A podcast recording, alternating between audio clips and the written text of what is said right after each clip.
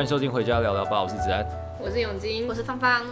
好，那因为芳芳，我们刚才刚录完那个神棍那一集，然后他实在是太好聊了，然后看起来还有很多东西想要分享，所以我们就把他再留下来多录了一集哦。那一开始想要请他分享一下他的悲惨的打工经验。对，没错。说到这个，其实我可以讲个三集差不多了。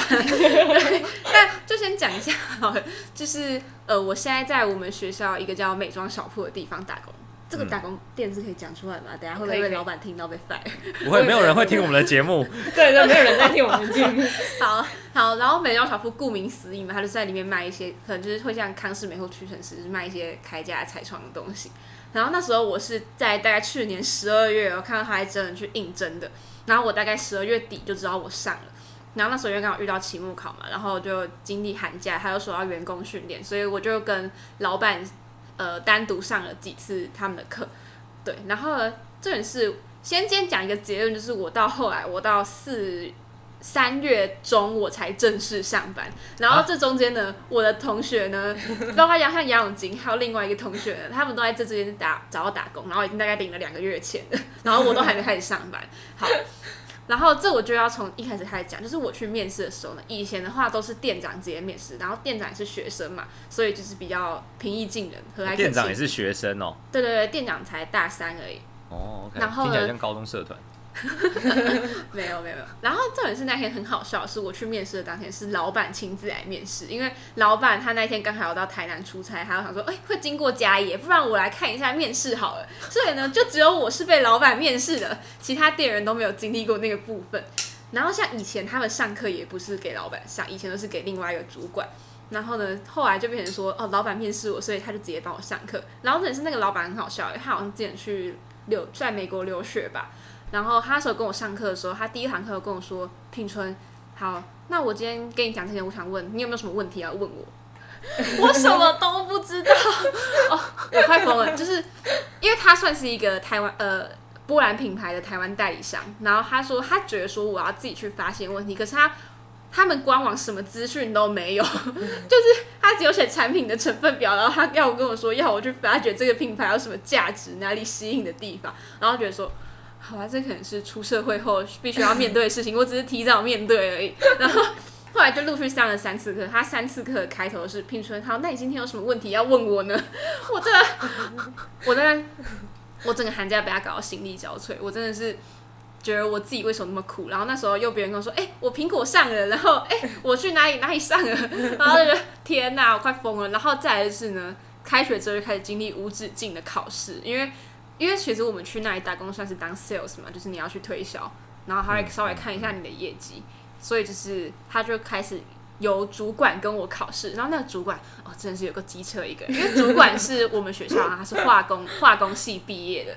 所以呢，他就很在意成分，因为他会对那些化学物质很熟悉。可是其实我去跟你买一个化妆品，我跟你说哦，里面不含甲醛、甲苯，然后不含什么什么，你会听得懂吗？你根本不在意嘛，你应该在意的是什么功效？然后他就一直刁我说我那个成分不够熟。就是其实那应该不是客人要知道的东西，嗯，然后他就会觉得说，啊，你要展现出你的专业度。我说，可是专业他听不懂有什么屁用？对，然后 对，反正我就很傻眼。最后我大概考，我总共大概考了呃三次还是四次试吧，终于可以去上班，好不容易开开心心的上班。然后第一个月班很少嘛，第一个月我大概只上一个月只上了四天班，然后好不容易那时候四月底的时候看到五月班表出来的时候呢，哦，我班变很多，因为我四月卖的很。很好，那时候是我们呃四个店员里面业绩的冠军。哦，你先去四天就当业绩冠军，你很会卖化妆品。你就知道他们其他人卖的有多烂。对啊，原来是这样子哦。然后四天卖了大概一万多块吧，嗯、快两万，对，对啊。然后后来呢，五月班表出来，结果后来隔天我们学校就有人确诊。然后 可能因为那个店这几个月一直赔钱，所以老板就决定说，哦，那我们提早放暑假好了。我才上工一个半月，然后我就被停班了，而且其中还有一个月只上了 四天班。没错。然后我真的是，我现在在想说，他不知道下下学期会不会倒。他如果真的倒掉的话，我真的会哭晕在厕所。对。而且你知道四个月上四天，所以等于你大概领了两千多块，然后你就看到杨永金啊，然后还有跟另外一个他们说，哎、欸，我四个月领了六千块、七千块。对啊，杨永金上个月赚超多的。对啊，对，我上个月赚了八千多块。对啊，对啊，对啊。然后他就说，哦，我领了六千七千块，哎，馆长这个月给我加加薪加一千奖金什么的，然后说 OK，我赚两千块，然后我还考了那么多考试，记了那么多东西，他们的产品我全部都背起来了，结果现在根本没有办法用。而且里面有一个比较有趣的地方是，芳芳她家就是她爸爸妈妈自己也有做化妆品，所以对她觉得呃，就是那时候店长在跟她讲说这个成分很天然什么的是，然后呃不会对身体有伤害的时候，芳芳就在想说这不是应该的吗？没错，就是因为我爸妈自己是从事化妆品业，所以而且他们走的是那种可能比较贵妇会买的路线，就是比较高价，然后我们这里卖学生是卖比较平价，所以其实有些会跟我原本的价值观有点落差，就是我会觉得。说，呃，他们保养品要达到这些功效是应该的事情，它不是应该一个被拿出来讲的优点。但就对啊，就进行了蛮多思想碰撞。对，这是我有点稍微悲惨的打工经验。那你接下来还会想要再去找一些其他工作吗？比如说这个暑假啊之类的？哦，暑假的话，哎，像我现在其实有在进行另外一份工作，是那时候也是在学校找，他就是学校的学成的工读生，哦、然后他比较弹性一点。但是我到现在还没有领到四月薪水，所以也是已经已经六月，也是蛮苦的啦。因为他们要改，他们原本要好像要帮我们以工读生的名义报账，然后后来改成用什么计划给钱，所以就还在处理的过程。对，就是真的是有个衰。然后暑假的话，我目前是，呃，我今年是安排我去投那个有一个叫 Rich 职场体验网的网站。然后我去应征的一个，因为它上面很多的单位都是可能跟身心障碍有关的一些基金会或者协会，然后我就去一个唐氏症基金会的一个社群行销，然后目前是有上，但是我这个人很矛盾，就是没有工作的时候我很想要工作，但是他通知我上了之后，我就好想要当烂草莓，而且问题啊，我就会觉得说，天哪，我为什么要这样去做？那个，而且就是他那个网站会写一个 range，说呃有大概几个人去应征嘛，然后那个我那个职务一直停留在零到十的应征，我想说完蛋，该不会是因为他真的太累，所以没有人要去应征，然后只有我去，然后我就觉得，而且那时候跟我面试还是一个老阿姨，然后她看起来就是不会用电脑，然后那时候她那边超多杂讯，我也听得超痛苦的，然后就觉得天啊，我只在这个地方工作一个半月，虽然他说他是算月薪，说不定还没有网络，对我真的超，而且我后来我本来。心里很开心，说，呃，他离我们家骑车只要大概十分钟，就后来发现，因为都是大路，所以要算等红灯的时间，大概要快半小时。差 不多。对，因为我高雄的红灯都要停很久。你们不是都直接骑斑马线吗？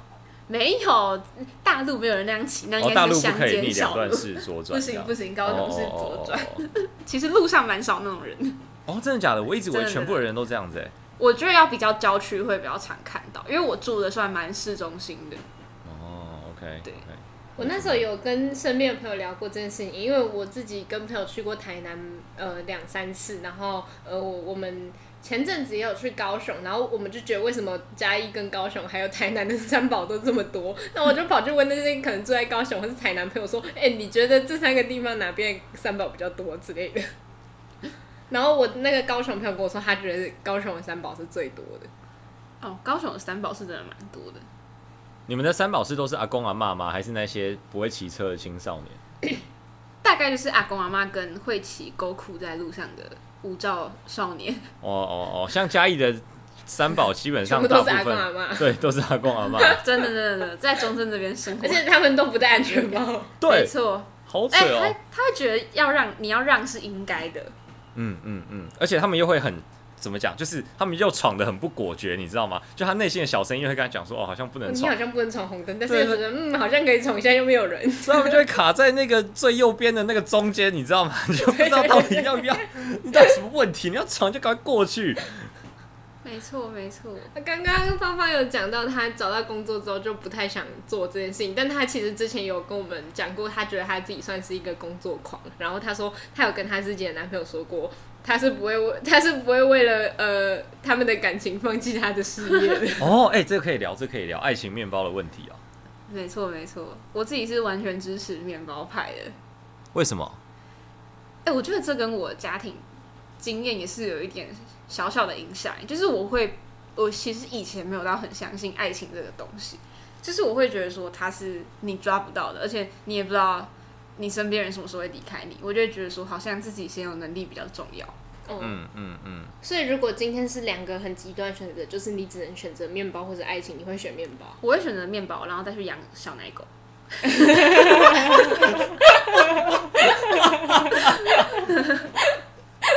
哎，那这还有两种不同的选择，就是有时候爱情跟面包的选择是你要去充实自己，还是你要跟这个人在一起，或者是你要选一个有钱的人，还是选一个你喜欢的人？这两件事情是不一样，对不对？虽然都是爱情面包的选择。嗯，那我们分开来谈的话，我们先讲第一个，就是充实自己跟爱情。这个的话，我会选面包。你们两个呢？我也是选面包，充实自己跟爱情。哎、欸，说这个，我现在应该会说我会选面包，但是如果我当下被爱情冲昏头的话，我应该是你应该会选爱情。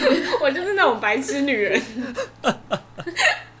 看来我是这里最不理性的一个人。那芳芳要不要分享一下为什么这个时候要充实自己？还是就是大概就刚才那个理由，就是把自己把自己弄好比较重要？对，我就是把自己弄好比较重要。然后我觉得，如果你先充实自己的话，因为我觉得你充实好自己之后，你未来遇到人可能他相对他的社会阶层或是对你的想法跟他也会比较接近，所以我觉得那是未来还有机会。现阶段会想要充实自己。呃，那如果是比较极端的选择，就是你真的只选了面包之后，你这辈子就遇不到爱情了，你这样你还是会选面包吗？那我觉得还是会选面包哎、欸，因为我可以养小奶狗哎、欸。哦，你就是 没有爱也没关系吗？没有爱啊，他会听我就好了。我不管他心里怎么想，就是他表现出来是很爱我就好了。其实好像还行啊，对啊，你骗过自己就成功一半，你骗自己啊。哦，OK。但是如果是这样子选的话，我是一定一定一定会选爱情，因为我会觉得，如果我选这个爱情，这个爱情可以陪我到最后的话，面包没有那么足够也没关系。嗯，对，因为那个才是终点啊。对，嗯，因为我在一开始会这样，在这样的选择会选面包的原因，是因为我之前听过一句蛮不错的话，这用中文讲别扭，有时候讲英文哦，就是 Be the one you're looking for, are looking for。这中文要怎么讲？就是。嗯，变成你在寻找的那个人，在寻找的那一个人，听起来好拗口。对，就是就是，那这个时候你如果先先把自己精进好之后，你就会变成另外一个人。但是杨永金刚才提的那个，就是如果到最后你就不能有爱的人的话，那这样就不行啊，因为我知道我还是最后要找到那个 I'm looking for 的那个人啊。对啊，对对对对，所以如果是这样子的话，我可能就会选爱情。那超有钱，第二个是什么？对啊，超有钱跟爱情，你们会选哪一个？那我可能会选超有钱的，我也会选超有钱，因为刚刚前面那个面包，我就是觉得那我们可能就过得不错。但是如果是超有钱，我就觉得呜超有钱的。对啊，而且如果你说是你的假设是极端例子，那如果你选择爱情，你可能超没钱。就是我会不想过苦日子，我觉得我要对自己好一点。哦，我觉得是在苦日子当下，爱情绝对没有办法持续下去。没错，没有听过贫贱夫妻百事哀吗？没错。哇塞，这个。突然这么有文学气质，还有人造假。我自己会是会选择爱情啊，就是、真的假的？真的，那就算你们两个只是够活下去也没关系吧？应该是好，就就应对，我觉得是这样子。那如果生活出现困难，生活出现困难哦，要困难到什么程度？就是可能你们三餐只能吃白吐司，三餐只能吃白吐司哦，对，就是 那可能要考虑一下。那如果是现在的状况，然后没那么极端呢？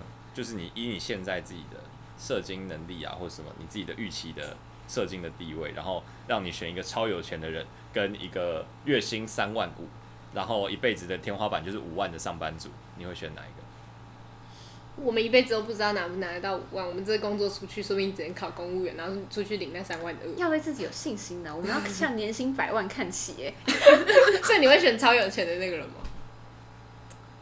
先让我思考一下，你先回答。我会选三万五。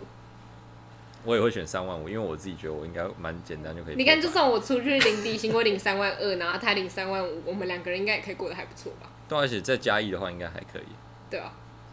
嗯，那如果是我的话，这个时候我好像也会选爱情哎，因为就不会到太扯，你就觉得 OK。那如果你们只有一份收入呢？就是你们就只有他那一份三万五的收入。那这样就可能只能吃白吐司，这个弟弟一样。这样可能只能吃白吐司。现在房租都要一万多块。对啊，你看你们如果住家里，然后家里就不用花钱，然后可能吃饭可以省一半，这样偶尔自己出去吃饭。哎、欸，我不能住家里，哎，我不能住家里。我也不行，我也不行。那这好像没有什么。那哦，我们之前还聊个一个蛮重要的点，就是外貌重不重要？那林子安是说自己长得越大，他就越觉得外貌这件事情很重要。嗯、对，真的。那如果今天是一个长得超帅的，呃，就是一个超帅的废物，跟一个长得超丑但他超有钱，你会选哪一个？哎、欸，等一下，我觉得超，我觉得超帅的废物不成立。超帅的废物，但我可以当他的 broker，然后把他变成超有钱。哦，oh. 没错，而且超帅，我觉得脸就是会拿到一些额外的 benefit。对对对对对对对对对对。哦，oh, 所以你们都认同长得好看的人活在世界上会特别容易？超爽的吧？会比较有优势，不能说真的很容易，但是我觉得他会在同样程度的状况下拿到比较好的优势。嗯嗯嗯。对，嗯，这样讲是没错。但我哦，好，你讲，你讲，我这个还好。哦，没有，你讲，你讲。哦，反正呢，就是我未来的一个同事呢，就是 Dcard 的 Real，然后他之前也有讲过一句话，就是他说他觉得外表，就比如说以应征工作来讲哈，他就说外表他可以让你拿到这份工作，但是你在里面待久不久就是看实力。好，哦，我刚刚有跟芳芳聊到这件事情，就是呃。不要说外表，就是我觉得我跟他都是很会面试的那种人，但是我们可能是进去之后会被人家发现我们很没料的人。对，我们要做的是进去努力，不要被被人家发现没有料。对对对对，林子然应该就是他面试表现很不错，然后他进去之后，人家就会发现嗯，你有点东西哦。但我们俩可能就是进去之后，人家就会发现怎么样哪里怪怪的。哎、欸，可是我觉得我自己是不会面试的人哎、欸，真的、哦。对啊，就是因为就是我们都哎，两位也学完 HRM 了，对不对？考完期末考了，嗯，就是我就会觉得面试是一个双向的过程，然后在这个双向过程当中，你如果不诚实的话，你对自己跟对别人都是一种伤害，所以我就会超诚实。然后我就是说，如如果你们没有什么的话，那我觉得我可能就不会考虑。然后常常我就没上，就我不会为了要拿到这个工作，然后去说谎这样子。真的。那你是一个很老实的人，但是我会觉得说，如果你在面试这份工作的时候，你至少要表现出一点热忱吧。哦哦，对啊对啊，会有热忱啊，就是我，但我只对我真的有热忱的东西有热忱。就是他如果真的还好的话，我就会说哦还好，我觉得那蛮无聊的。但我不但我觉得我是我会听我高中老师一句话，就是扬长避短诶，就是你可能没有那么兴趣，你可以不要特别讲，但是你特别讲你有优势的地方。因为我的原则也是不要去骗，就是不要说谎，但是我会专挑我擅长的讲。我觉得我不会说谎，但我会渲染他一下。对，就是出几个嘴啊！对对对对对对。哎、欸，芳芳也是面试进去的吗？对，我是学测上。哦，对，你刚才在在讲一阶、二阶的事情嘛？对对对，对。对啊，对啊，对啊！我那时候正取三呢，啊，正取一，正取一没有来读。哦，所以你是正取最高的那一个进？没有没有，有正取二有来读。哦，正取二有来读。正取二是谁？黄婉倩。哦，你怎么知道？那时候看榜单。我后来也会跑去研究一下，就是哎、欸，我们现在的同学，大概他那个时候正取大概是排多少，然后你就知道哦，对，这个人就差不多在这个位置。哦，没有，我现在没有在那个位置。芳芳上大学之后参加了非常多活动，那他在高中的时候也是一个蛮有名的那个社团，是熊女的漾舞社。对。哎、欸，那你们跟热舞是一开始分家吗，还是怎样？它其实一开始就是不一样的东西。其实我们学校现在有三个舞社，因为另外是街舞一样，但是那个就是讲出来可能会被骂，所以就不多提。但主要就是提热舞跟样舞啊，一开始就不一样。所以样舞的舞风是对，样舞是比较 sexy 的啊，只要是男生就会想看的那种。顾名思义嘛。那热舞呢？热舞是什么？热舞他们是跳比较一些 hip hop 的东西，或是一些 locking 啊，比较街头一点。对，对对，比较街头一点。可是 locking 不是算是那个诶、欸、街舞的、喔？它算是街舞的一种舞风啊，只、就是他们会跳比较那种帅性，因为因为他们像他们也有 girls hip hop，但是就会比较，哦、我觉得我们样舞社是比较注重线条感，就会比较爵士一点。哦哦哦，嗯，OK，杨永金这个时候插不上话。对，我没有办法，这这不是我可以理解的范围。我跟你讲，我上大学之后参加了很多社团，然后他们都会要求你跳舞。然后呢，就在上大学之后，我发现我真的没有天分，我我就是一个肢体上有障碍的人。我觉得杨永金笑我看起来就蛮好笑的。不准笑哎、欸，你不准笑。但其实我也不是一个超级会跳舞的人啊，就是就就还好。你是从什么时候开始接触跳舞这件事情？我吗？嗯。我其实小时候学过芭蕾，我学了六年的芭蕾跟民族舞蹈。哦，真的哦？可是我听说人家如果是以前学芭蕾或是民族舞蹈，他会有一些，呃，就是他跳舞会有一些架势，所以你在流行舞的时候会改。对，会很怪。但是我觉得可能我学的不够久，我我是从幼稚园开始学的，我学到大概小小三、小四就没继续。而且我跟你说，就是人家会觉得说学芭蕾的人筋是不是都很软？我觉得我筋超硬，我做做肢体前弯最差好像十几吧，真的好烂哦。对，但是做肢体前弯十几的人还是可以跳舞的哦。哎、欸，但是人家都说你学芭蕾，他会。就是硬压你还是怎样？那你小时候有经历过这一段？我小时候就是因为我人有分软底跟硬底啊，我就是属于硬底。然后小时候就是会被老师整个压下去，他就会强迫你一定要 P 一字马那种。然后像我们这种硬底的人，其实如果小时候被拉开的话，你长大要再拉开，它会更不容易，因为它会反，就好像会反弹吧。所以其实我后来在高中的时候拉筋很痛苦，就是你没有持续拉。对，你要你如果一旦把它拉开，你就要持续拉，不然你下一次要拉开它的时候会更难。哦，好酷哦！哎、欸，那我还有很好奇，就是你在一个这么大的社团，那因为我跟杨永金都是高中社团那个时候小菜鸡哦，我们在一个比较封闭的学校，然后我们的社团基本上都是第一、二届在玩的，然后就是我们很想要知道，就是在一个大的社团，你有没有一些？呃，很酷的经验，然后你是觉得像我们这种比较烂的小社团不会经历过的事情？哦，我觉得有一个蛮有趣的可以分享，就是我们有学姐学妹制这个东西。其实蛮多舞社可能都有，但是我觉得在女校会特别夸张。就是我们像我们那时候看到学姐的话，是要说学姐好，然后不可以笑，然后你也不可以跟说跟学姐说 hello 或是拜拜，你要说就是你要可能你找完她，你要走的时候，你要说谢谢学姐，然后就直接走掉。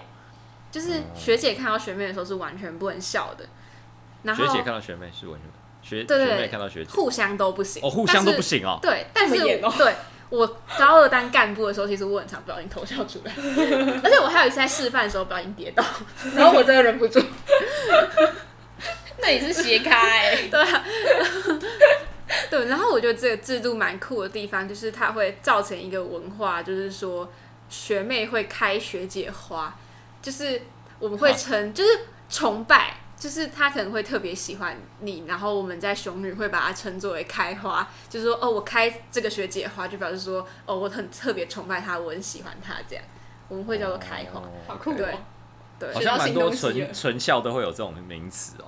没错没错，纯男校女校好像比较会有这种学长学姐制。然后我自己呃，就是廖廷伟，我男朋友，他之前大就是他高中的时候也是在跑社团，然后他是大传社的社长，然后他是说他们以前也就是他们都会，就是他们社团有一个，应该很多社团都有，就是会有那个要骂学弟学妹的问题，对对对对，就是他们说那个东西叫做低头闭眼，就是他们会叫学弟妹低头闭眼，然后就开始骂他们。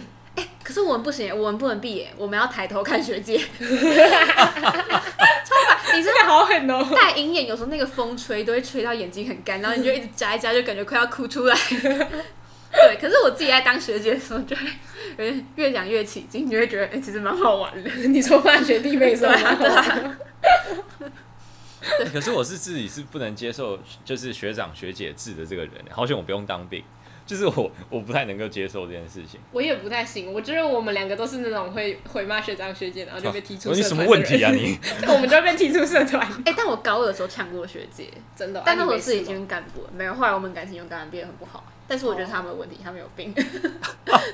但是但是如果是高一的时候，应该是学姐说什么，你们也不敢。对对对，高一的时候不敢呛学姐。因为我们那个文化就是很深，所以其实因为我们一开始会有说明会，就会讲明说我们是这种规则，所以如果你不想的话，你就不要来这样。哦。但是其实我也是觉得这个制度需要改一下，我是觉得可以不用那么严格，就是该严肃的时候严肃，因为他们我那时候是严肃到你连私底下平常遇到这种打招呼都要这么夸张，我都觉得有点过了。嗯嗯。对，那你们真的会有那种学姐跟学妹感情很好的时候吗？还是就真的只能这样？我觉得你不要当干部的话，你可以维持对学姐的崇拜感。但是你当干部，你就会知道一些内幕的话，你就没有办法那么好了。就是我觉得这是这个制度下的一点弊端嘛，你没有办法跟他那么好。哦，我觉得这还蛮酷的，因为这是我跟林子安没有办法体验的事情，因为我们我们就是去开发社团表演的，这就是那一群人。然后，因为我们也不可能对学弟妹多糟，因为我们才刚开始，如果对他们很糟的话，对，那我们一点都没就没有人了，真的。然后我觉得他们可以这样玩，还有另外一个点，就是因为他们整个学校的水准会比较稍微的平均一点点。什么意思？就是像比如说，比如说，嗯，我们上一届热音社的人，如果要那个就是来 coach 我们的话，就是。你到底你到底哪一点有资格 coach 我吗？有什么问题啊？就是乐器也没有玩的比我们好，然后就是就是在哦，就是每一届资质比较差不多，但是我们的可能就是差很多，就是可能真的某一届会有比较会做音乐人，他在热音社那一届就会比较厉害的。没错，对啊对啊对啊。但说实话，其实我们这一届不太会跳舞，我认真的就是，你觉得长得好看而已。我们这届其实不太会跳，但是但是但是会啊，还是会，但是我觉得。呃，像我们后面几届学妹就真的蛮厉害，我就觉得嗯还不错，有发扬光大。但我觉得就是在女校这个这个社团有名，还有一个好处是，你去其他地方表演的时候，你的名声还有你受到的待遇，其实真的都会比较好。嗯嗯嗯，真的真的真的。然后我觉得举一个最最好笑的例子，就是我们你们知道高雄有一个叫中正预校嘛，就是要当军官会去念学校。然后因为他们平常被关在里面都看不到女生嘛，嗯、然后我们那时候就有被邀请去那边表演过两次。嗯、然后第一次去的时候呢，就是他们是有派人出来接待我们，然后那个压前压后，然后旁边人都不能靠近，就是带我们去我们专属的休息室这样。哇，对，然后对我们都很有礼貌。然后那些其他其他的学生都站在远远的不能看。然后那时候我们上台的时候，因为他们。前面有站一排他们学生会的人，就是要把他挡挡住。因为我在跳到一半的时候，你知道那个人就是像 就是像失速列车一样，全部冲过来，他们要冲到舞台前，真的很可怕。你知道当下你真的会差点跳不下去，但是你还是要坚持下去。然后他们学生会的人就手拉手这样围一个就是人形围墙挡住，不让他们爬上来，超好笑。那个场面是真的很可怕。然后你下台之后，就会有一窝蜂人冲过来说：“哎，可不可以 LIG 要合照？这样这样，就是就是在外面享受不到待遇。那时候你会觉得你是好像是什么 BTS 还是什么明星一样。这个真的好酷哦！可是如果是我在那个当下，我应该会觉得非常害怕吧？真的，不要靠近我！真的，我们那天回去，大概我们 IG 的粉专涨了大概五百追踪吧。他们真的是很酷，因为我一直以为，就比如说中正预校，他们就是连看你们表演的时候，也要假装就是很镇定，然后在那边拍手之类的，原来这么疯狂。我觉得要看校长风格。我们后来快卸任的时候，他们那时候去的时候，校长换了，然后他们整个变超安静的。哦，就是新来，就对对对，新来的校长好像有点严格。可是你们这样子跳的时候，不会觉得没感觉吗？就下面人超冷静，然后你们在上面热舞。他们还是有就是手稍微在位置上这样举下，但是他们就没有办法那么失控的冲到前面。哦。但是我其实不太知道热舞社它的互动应该要就是怎么进行，因为像比如说我们是拿麦克风的人嘛，我们可以讲话，然后就是那就是你们的互动通常都是怎么进行的？其实其实表演的时候跟台下没有太大互动，只是哦呃，因为像我们是跳比较固定的舞，但是像有一些可能比较会玩的社团的话，他们就是会用一些可能比较。耳熟能详歌啊，或是一些比较有趣的歌去做一些好笑的动作，然后观众会比较有连接感，不会说好像都看不懂你在跳什么。但我觉得跳舞有一个是他们可能会跳出，就是就是某首就是可能歌里面的高潮啊，或是说呃一些比较酷的动作，大家下面就比较有感觉，就像是他在那边转那什么大风车呢，你就觉得哦好屌。没错没错没错。大家都不知道说什么，不知道说什么。通常这个时候我们就会沉默到那个，就是等到下一个人想到什么话的时候再讲。对，那我们今天算是请到一个非常好聊的人。我们上一集聊完之后，然后领战就马上问他说：“你要不要留下来再录一集？”真的，真的，真的很不错，很不错。是你们。不会嫌弃啊，很会讲话，这样很会讲话。要谦虚一下。那我们今天录这两集，大家应该对芳芳有多一点的了解。那芳芳其实是我在大学一群好朋友里面，呃，算最早认识的一个，就是除了室友之外。然后因为我自己回回去回顾那些现实动态的时候，我第一个拍呃合照现实动态就是跟他，就还蛮有趣的。然后我们是从大学一开始一路好到现在，我们那一群都是这样，所以其实还算是一个蛮难得的缘分。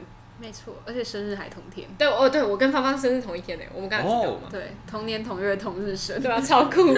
哦哦哦哦，OK。那如果我们跟 我跟芳芳的友谊继续下去的话，说不定两年后可以请他再来录一次。为什么两年后吗？不知道，就随便估一个时间，算一年来一次，好像也还蛮不错的。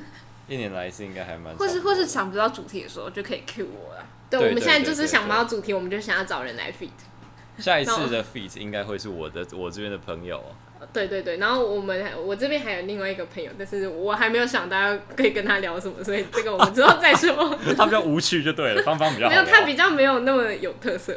哦，因为芳芳有很多很有特色的地方，像他一个神棍之类的。因为当神棍很有特色嘛，就所有人都会跟他说他很迷信，他超迷信的这样。没错没错，算是创造了个人的一个特色。好了，那我们今天的时间也差不多，我们也就就录到这边了。那如果大家对于芳芳还有其他的东西还有兴趣的话，都可以在留言。虽然说从来没有人留言过，让我们知道。那我们这一次的闲聊就大概到这边结束了，我们下集再见，拜拜，拜拜。